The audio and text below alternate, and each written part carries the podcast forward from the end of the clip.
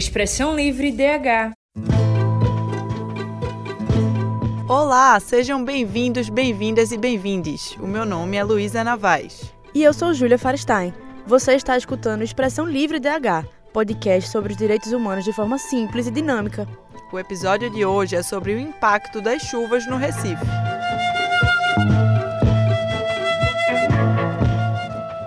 Desde o século XX, o direito à moradia passou a fazer parte da Declaração Universal de Direitos Humanos, ou seja, todas as pessoas devem ter acesso à moradia entre os países integrantes da ONU. O Brasil, como membro, assina embaixo o que diz o artigo 25 da Declaração dos Direitos Humanos. Toda pessoa tem direito a um padrão de vida capaz de assegurar a si e a sua família saúde e bem-estar, inclusive alimentação, vestuário, habitação, cuidados médicos e os serviços sociais indispensáveis. Mas sabemos que, por falta de políticas públicas, quando acontecem mudanças climáticas significativas como grandes chuvas, muitas pessoas são prejudicadas, chegando a inclusive perderem as suas casas. Segundo um estudo do Instituto Polis, o Recife está entre as três cidades que mais expõem famílias de baixa renda e pessoas negras a riscos ambientais. Isso, Luísa, porque essas famílias vivem em regiões de alto risco, onde a probabilidade de inundação ou deslizamento de terra implica em um perigo real, com potencial de destruição, perdas materiais e até vidas. E para ilustrar isso, podemos lembrar de um episódio recente, aquelas chuvas, Júlia, acima da média, que aconteceram em 2022 e resultaram em mais de 100 mortos aqui em Pernambuco. Inclusive, muitos especialistas afirmam que essas chuvas superaram a tragédia das cheias de 1975. E é por causa disso que vamos apresentar uma reportagem que fala justamente sobre esse problema. A matéria é de Tanite Rodrigues. A tragédia provocada pelas chuvas e deslizamentos de barreiras é o maior desastre de Pernambuco do século XXI. É o que dizem os especialistas. Na enchente histórica de 1975, no Recife, 107 pessoas perderam a vida. Em 2022, esse drama é ainda maior. 132 mortes e famílias inteiras desamparadas. Cíntia Suassuna é doutora em desenvolvimento urbano pela Universidade Federal de Pernambuco, além de mestra em gestão e políticas ambientais pela mesma universidade. Atualmente, é professora pesquisadora da Universidade Católica de Pernambuco e possui pesquisas na temática da resiliência de cidades frente a desastres relacionados a mudanças climáticas. Pior cenário que a gente tem aqui são as desigualdades socioambientais. Né? Um terço da população de, de Recife vive em áreas de risco. Né? Áreas de risco tanto de inundação como de deslizamentos. Né? Então, como trabalhar com isso? Né? Como preparar toda toda a cidade para esse enfrentamento. Não adianta a gente trabalhar, preparar uma defesa civil, preparar é, se a gente deixa essas pessoas vivendo em área de risco. Recife é a quinta cidade com o maior número de pessoas vivendo em área de risco do Brasil. Então, eu acho que esse é o primeiro ponto. E como assegurar o direito das pessoas vítimas desse tipo de desastre? É preciso entender que a luta por direitos passa por vários caminhos uma luta, sobretudo política e legislativa, para assegurar esse direito à moradia. É muito importante também pensar nesses, nessa forma de, de que a gente garanta uma efetividade de, de políticas públicas. Então, a gente precisa trabalhar em vários sentidos, tanto na cobrança, né, mas também com a perspectiva para o futuro de eleger pessoas que sejam comprometidas, que sejam é, é, que tenham propostas efetivas para isso. Né? Então, a sociedade precisa se unir né, para isso. As cheias históricas pelas quais a capital pernambucana passou se tornaram o retrato de uma tragédia já anunciada. E não estamos falando de um caso isolado. O problema se tornou recorrente. Quem vive nas áreas mais atingidas convive quase que sazonalmente com essas cheias há mais de 50 anos. É o caso de Assíria Florencio, estudante de jornalismo da Universidade Católica de Pernambuco e moradora da comunidade de Dois Carneiros, em Jaboatão dos Guararapes. Quando eu era mais nova, eu sempre lembro de ir para a escola, na época de chuva, carregada pela minha mãe nos braços, porque se eu ficasse no chão, a água ia pegar metade das minhas pernas. Minha mãe sempre dizia que sempre tinha cheia por ali por baixo e destruía um monte de coisa, inundava as casas, entrava água na escola, mas eu nunca tinha visto isso. Nunca tinha visto. Nesse ano, quando deu as chuvas de, de, de maio, de final de maio e início de junho, a minha escola, a minha antiga escola, foi toda tomada por água. Toda, toda tomada por água, porque o rio transbordou e invadiu as casas que ficavam para tudo que ficava para frente dele. A maioria das mortes ocorreram por causa de deslizamento de barreiras, que soterraram dezenas de pessoas. Houve ainda pessoas afogadas e outros casos relacionados a inundações. Essa é a realidade de quem vive na periferia. Mas e quem vive nos bairros nobres?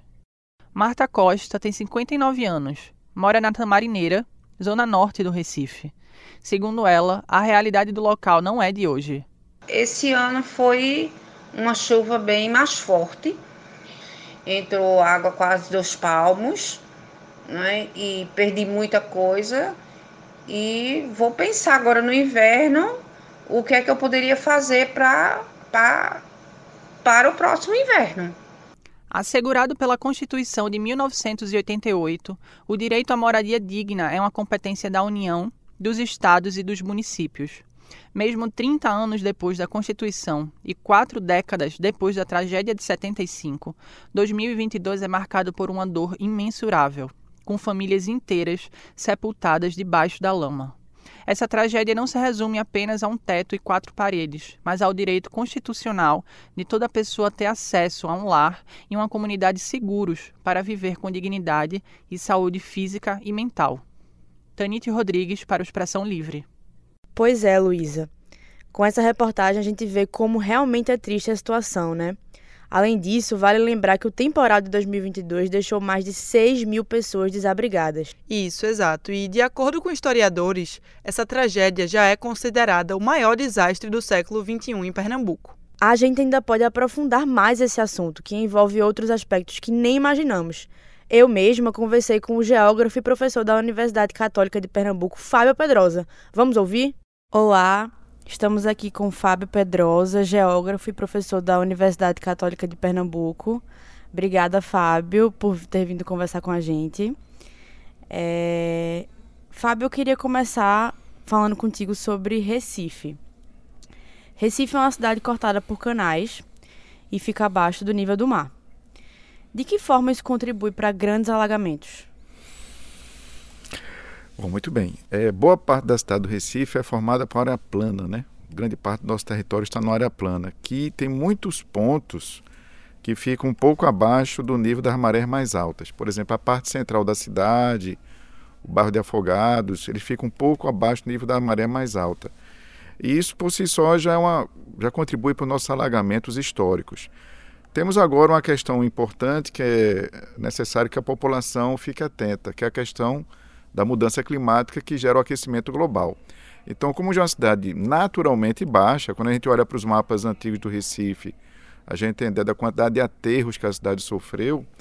Então, com o aquecimento global, que entre outras consequências está, está provocando, não é que irá provocar, já está provocando uma elevação do nível do mar, então os alagamentos têm ficado mais, é, mais severos né, durante a cidade, como a gente percebeu ao longo desse ano.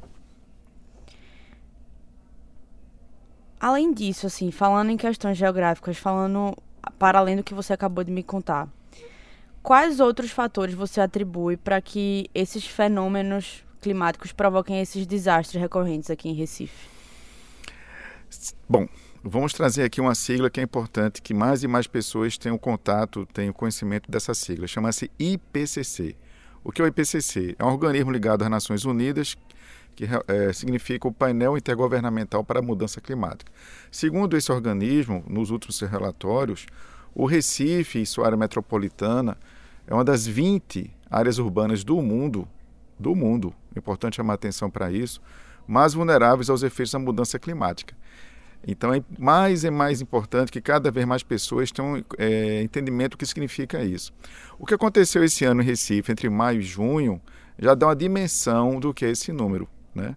Então, por que chegamos a esse ranking? A, a, características naturais da cidade, né, sua topografia, sua geologia, mas também o modo de ocupação da cidade, os aterros que foram muito grandes ao longo dos séculos, e, claro, a condição socioeconômica da população, onde a gente observa, por exemplo, em muitas margens de canais, a gente tem uma ocupação completamente equivocada, completamente desordenada, uma omissão muito grande do poder público em permitir que essas margens de canais, de riachos, de escórregos sejam ocupadas por população de baixa renda. Ou seja, é um conjunto de condições da própria natureza, padrão de ocupação histórico da cidade e, nos últimos anos, o agravamento da miséria na nossa cidade.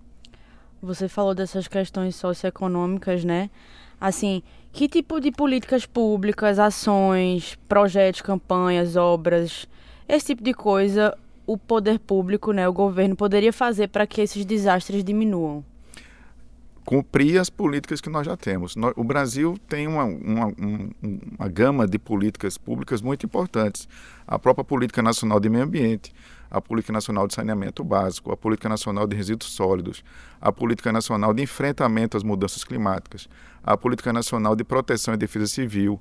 Então, o que nos resta? Que elas sejam cumpridas.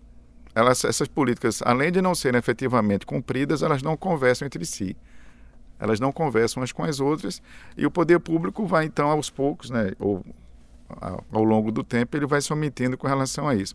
E é bom também chamar atenção para o grave déficit habitacional da cidade do Recife. Recife é uma cidade que tem um déficit habitacional muito grande, o que também contribui para o agravamento desses problemas. Vamos voltar um pouquinho na história aí. É, chuvas de 1975. A gente sabe que teve uma cheia muito forte aqui em Recife, né?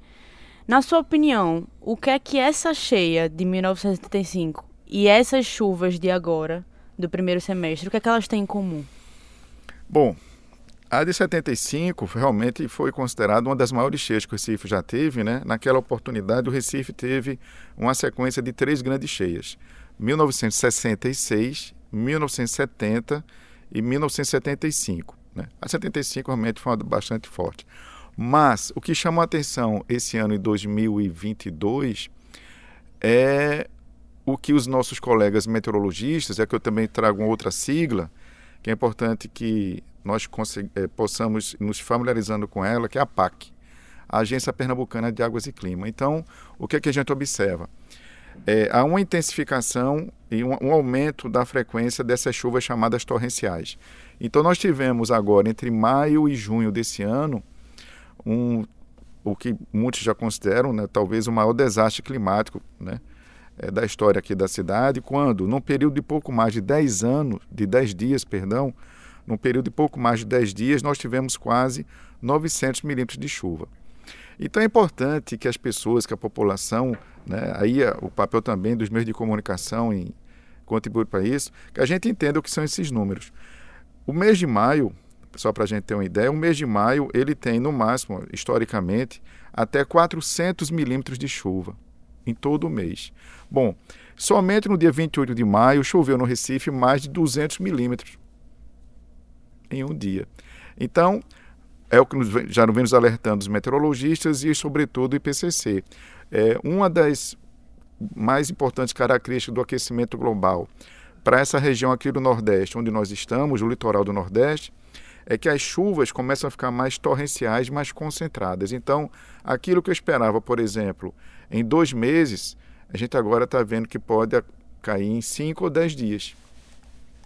Então, a intensificação, a quantidade de chuvas que nós tivemos, somado às, às características naturais da cidade, no caso do Recife, mas, infelizmente, o quadro socioeconômico da nossa cidade, que se deteriorou muito nos últimos anos, então tudo isso leva àquele cenário né, de desastre que nós tivemos aqui na cidade. Né? Voltando a falar desses aspectos socioeconômicos, a gente percebe que as mortes que aconteceram né, nessas últimas chuvas, no geral, se concentraram em espaços periféricos, com moradias mais precárias. Qual é a relação entre esses locais e os desastres? Seria o caso de um racismo ambiental, por exemplo? Se sim, se o senhor poderia explicar. Bom, aí a gente vai. É interessante, a gente traz o conceito aqui, né? O, trazemos aqui, né, à tona alguns conceitos. Riscos e vulnerabilidades, né? Recife é uma cidade que tem vários tipos de risco, né, inclusive geológico.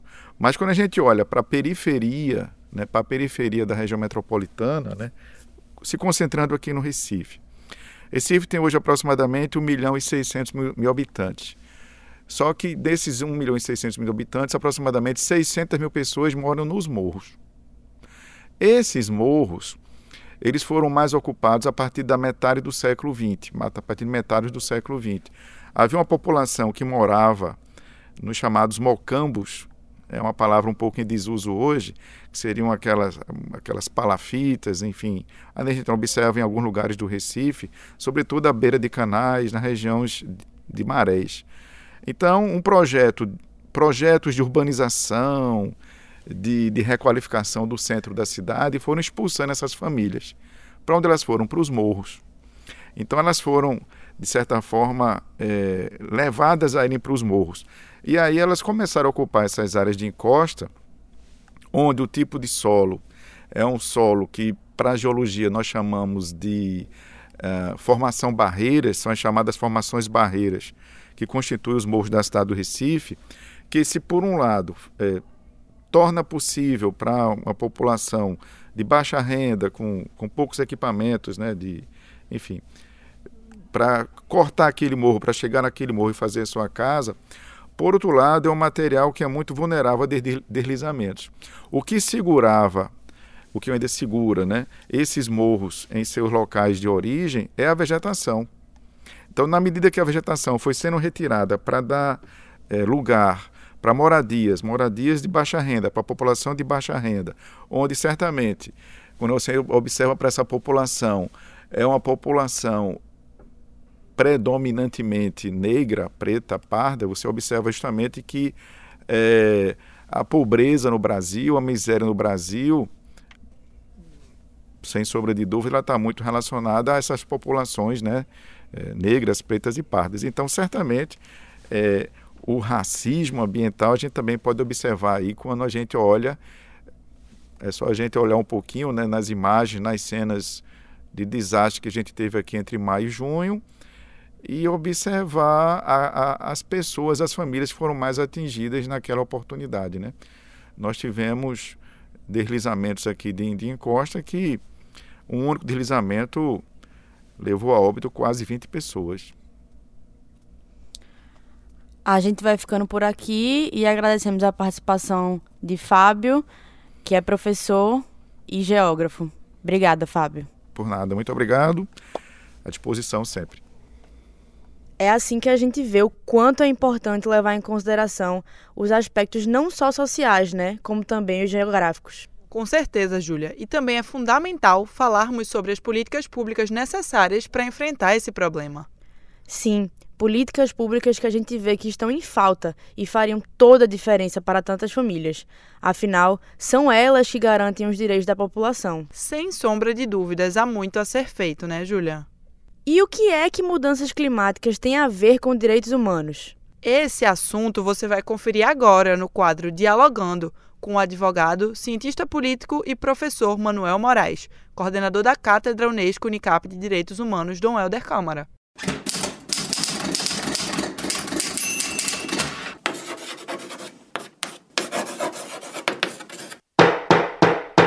Dialogando.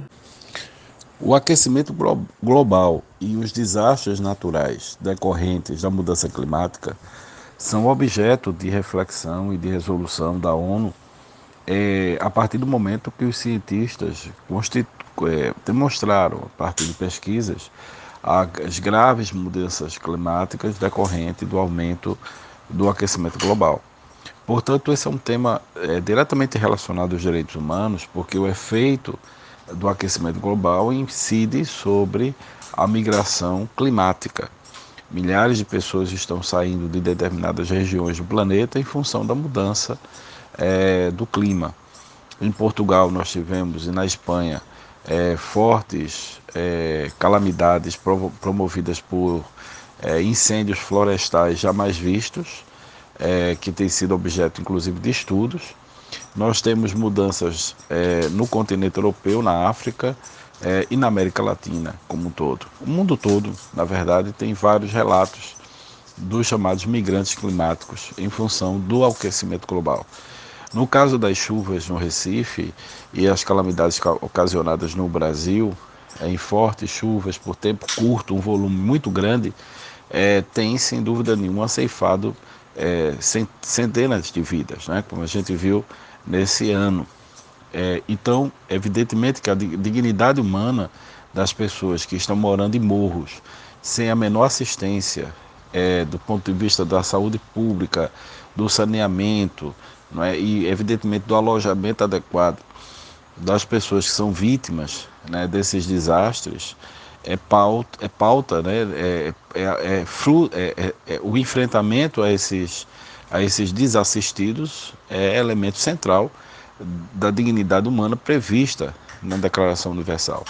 Então, de uma forma muito ampla, é preciso que os governos municipais, estaduais e União possam ter um planejamento de investimento para que essas áreas de morro e principalmente os, as áreas em perigo sejam minimizadas e, consequentemente, a população possa ser assistida caso ocorra é, é, episódios não é, terríveis e climáticos como esse que a gente tem assistido.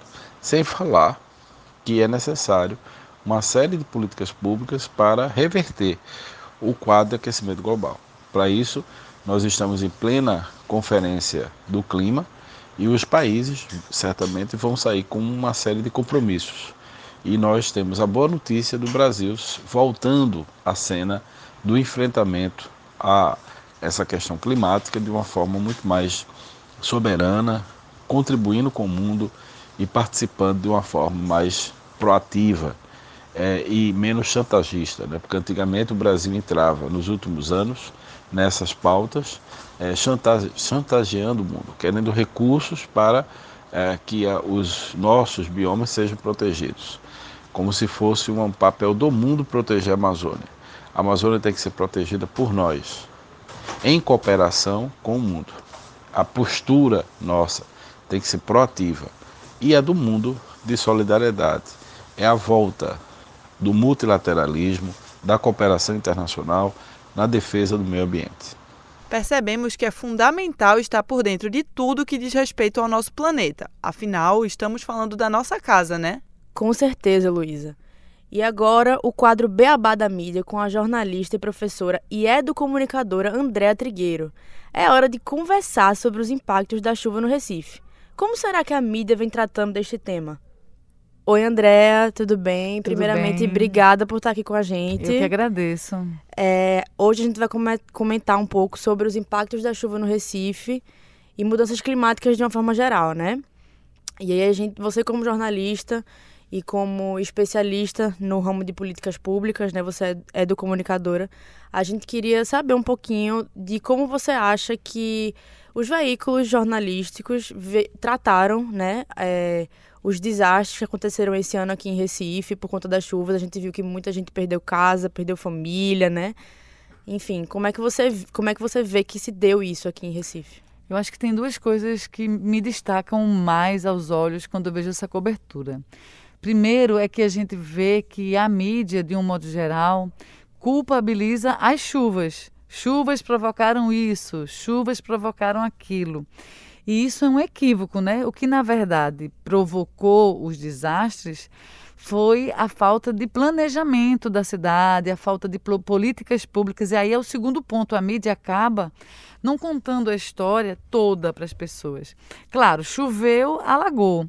Choveu, desmoronou. Mas só desmoronou e só alagou porque a gente não tem o Estado, e aí quando eu falo Estado, eu falo município, o próprio Estado, o ente federal. A estrutura do Estado acaba não contemplando as cidades que estão aí vulnerabilizadas para esse tipo de acidente, esse tipo de desastre, não é? Você vai ter outros países que convivem com seca, mas que irrigam a sua agricultura. Você vai ter cidades como a nossa, que é traçada por rios, é abaixo do mar. E tem outras características que acabam favorecendo a, essas, a esses desastres. E ainda assim, apesar de tantos anos, a cidade continua sofrendo os mesmos impactos. Eu acho que a mídia trabalha também de forma muito alarmista, de forma quando a tragédia acontece espetaculosa, né? aquela mídia sensacionalista, que todos os dias está com um, um, um, link ao vivo ali na frente daquele lugar onde aconteceu o desastre. Parece uma novela em capítulos. Hoje é assim, amanhã é assado. E, no entanto, na prevenção, na educação, no antes, no pré, a gente acaba deixando muito a desejar enquanto mídia. A gente não prepara a sociedade, porque veja, as chuvas que a gente que, que nos atingiu, a gente já tinha uma noção de que Sim, essa chuva certeza. viria. A gente ficou esperando a chuva. A gente sabe que, historicamente, em agosto é um mês que chove e que venta forte. Então, alguns desastres podem acontecer. O Recife é na beira-mar, é abaixo da linha do mar. A gente é uma cidade encravada na lama dos manguezais, como cantou Chico Sainz. E a gente já sabe disso, ou seja, há de se ter um planejamento Perfeito. Pré preventivo, Exato. né? Perfeito. E a mídia acaba também não cobrando. Porque se a mídia cobrasse, for, forçasse a, a, gestão pública a tomar atitudes, tomar decisões, lançar programas, campanhas educativas, isso poderia ser minimizado. Se a gente tivesse uma mídia com uma comunicação propositiva que alertasse, abrisse os olhos sem assustar das pessoas, dos entes públicos, muito provavelmente o resultado dessas mudanças climáticas, desses desastres, não seriam tão grandes. Catastróficos, não. né? Você vê tornados, furacões em outros países, as pessoas vão no mercado, compram comida, se, se, segura, se, se, se mantêm protegidas e seguras nas suas casas. E a gente não. Então, acho que a mídia fica devendo aí à população essa informação mais educativa, mais preventiva e essa cobrança dos poderes públicos que acaba não acontecendo e a gente fica culpando a natureza. Até quando... porque a gente sabe que Recife, como você falou, é uma cidade que está um pouco abaixo do nível do mar, a gente tem muitos rios, a gente tem muito canal, mas não adianta a gente culpabilizar a natureza por isso, né?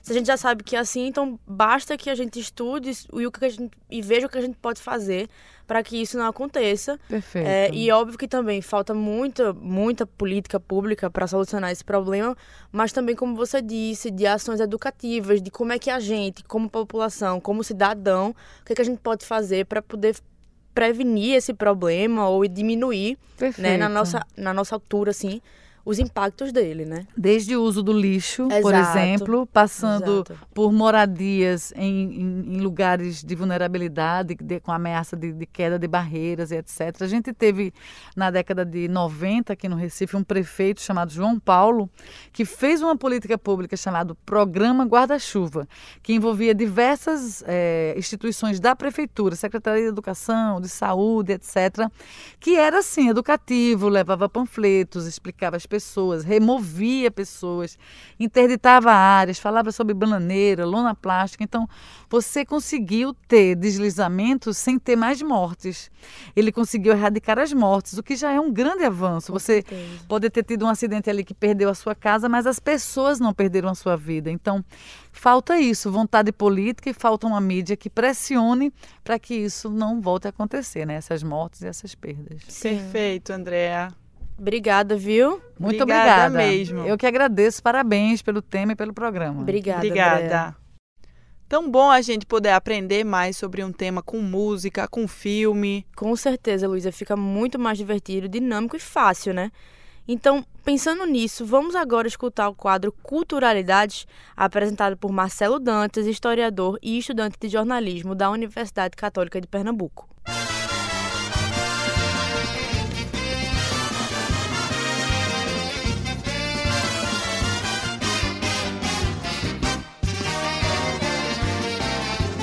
Culturalidades. Olá, ouvintes. Eu sou Marcelo Dantas e esse é o Culturalidades.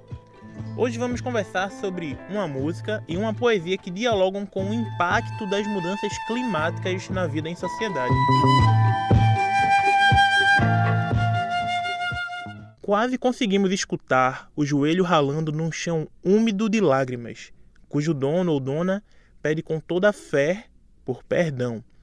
É nesse clima melancólico que ficamos imersos ao escutar Súplica Cearense, forró imortalizado na voz de Luiz Gonzaga. É o retrato da vida de parte da população sertaneja, que convive com a seca, agravada pela falta de políticas públicas, e então clamam ao divino. O velho Lu apela para o Todo-Poderoso, dizendo que só pediu para o sol dar uma trégua para dar fim ao inferno na terra, mas que agora o tormento vem lá de cima, caindo toda a chuva que há. Senhor, eu pedi para o sol se esconder um tiquinho, pedi para chover, mas chover de mansinho, para ver se nascia uma planta no chão. A cidade é passada pelo rio como uma rua. Aqui não me arrisco dizer o que João Cabral de Melo Neto quis alcançar em O Cão Sem Plumas, mas arrisco em dizer o que alcancei dele para esta coluna. O rio ora lembrava a língua mansa de um cão, ora o ventre triste de um cão, ora o outro rio, de aquoso pano sujo dos olhos de um cão. É lendo este trecho e sentindo a brisa na rua da aurora que vejo o rio Capibaribe vivo, como um cão debaixo da pele, por vezes seco, por vezes cheio, e sempre o sujam, e as garças se entristecem, e os homens e os caranguejos coagulam na lama. O rio, principalmente o rio Capibaribe, é parte viva da cidade, das pessoas, dos animais, e como toda a vida, é preciso cultivá-la. Na paisagem do rio, difícil é saber onde começa o rio, onde a lama começa do rio, onde a terra começa da lama, onde o homem, onde a pele começa da lama, onde começa o homem naquele homem. Espero que tenham gostado das sugestões. Salve a música, salve a literatura, a arte salva.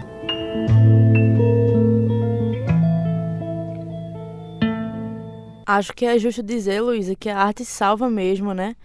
Marcelo trouxe pra gente duas obras magníficas. Eu acho que eu não poderia ter escolhido melhor. Luiz Gonzaga e João Cabral de Melo Neto, que são artistas que representam de forma completamente fiel o nosso estado.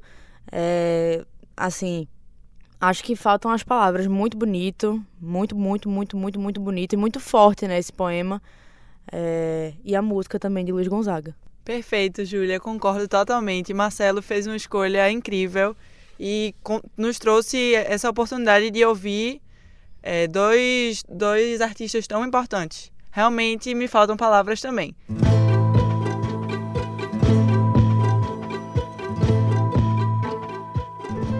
Expressão Livre de hoje chegou ao fim, ouvintes e internautas. Esse programa é uma produção dos estudantes da disciplina de Entrevista e Edição em Rádio Jornalismo do curso de Jornalismo da Universidade Católica de Pernambuco. O Expressão Livre DH de hoje teve a apresentação de Luísa Navais e Júlia Farenstein, a reportagem em redes sociais de Tanite Rodrigues, produção de Laisa Monteiro, trabalhos técnicos de Tainá Silva e Marcos Gordinho, monitoria de Marcelo Dantas e a coordenação de jornalismo é da professora Andréa Trigueiro. Aproveita e segue a gente no Instagram, arroba Expressão Livre DH. Terminando esse, não esquece e corre logo para ouvir os outros episódios que ainda não tivesse tempo. Obrigada pela atenção e a gente se encontra no próximo episódio. Tchau, tchau, até mais!